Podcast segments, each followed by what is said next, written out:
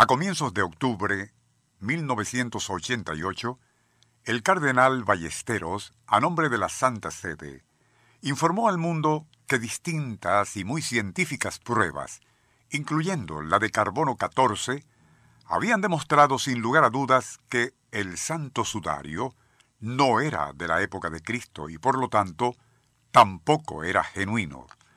Al hacer el anuncio, las autoridades de la Iglesia Católica creían haber finiquitado el persistente mito de que se trataba de la sábana en que había sido envuelto el cuerpo del crucificado.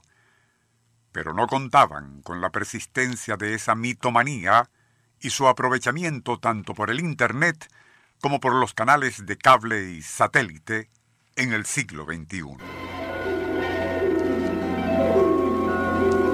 Nuestro insólito universo. Cinco minutos recorriendo nuestro mundo sorprendente.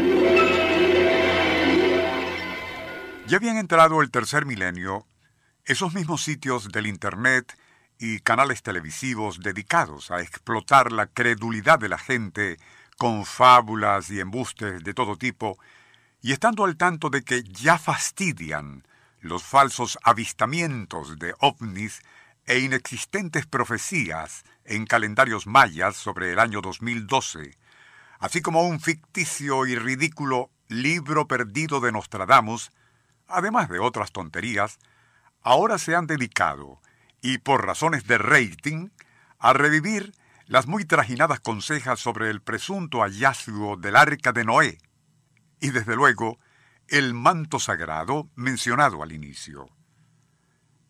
Sobre esto último, y aun cuando prestigiosos laboratorios de Inglaterra, Estados Unidos y Suiza coincidieron en dictaminar que la tela donde supuestamente se envolvió al cadáver del crucificado en realidad había sido tejida entre los años de 1260 y 1390. El experto Michael Tite del Museo Británico y quien dirigió a uno de los tres laboratorios que examinaron el paño, comentó además, y citamos, la fabricación de reliquias falsas era algo muy frecuente a finales de la Edad Media. A pesar de lo anterior y esa categórica afirmación del Vaticano, que se trata de una obvia falsificación, los proponentes del mito acerca de su autenticidad añadieron durante un simposio sobre ese tema, celebrado en 1989, algo que ellos llaman esotérica anomalía. Esta sería que, y citamos, en esa imagen de un rostro humano que aparece impresa en la tela, las áreas que deberían ser claras aparecen obscuras y éstas se ven claras. Es decir, una inversión de contrastes como las que presentan negativos fotográficos.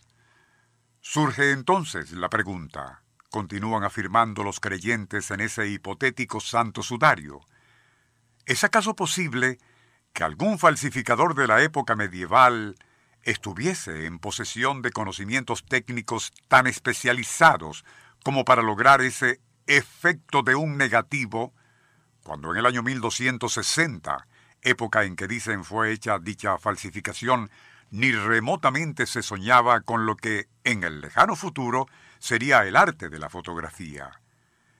¿Cabría dentro de lo posible que el cadáver supuestamente envuelto en esa sábana despidiera tanta radiación que provocó el mencionado efecto similar al de un negativo? Fin de la cita. A esa pregunta del creyente en milagros se le podría responder que, para un hábil falsificador, toda simulación es posible si dispone de las sustancias químicas apropiadas.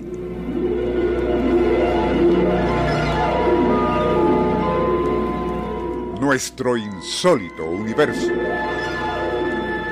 Email insólitouniverso.hotmail.com Autor y productor Rafael Silva. Apoyo técnico, José Soruco y Francisco Enrique Mijares. Les narró Porfirio Torres.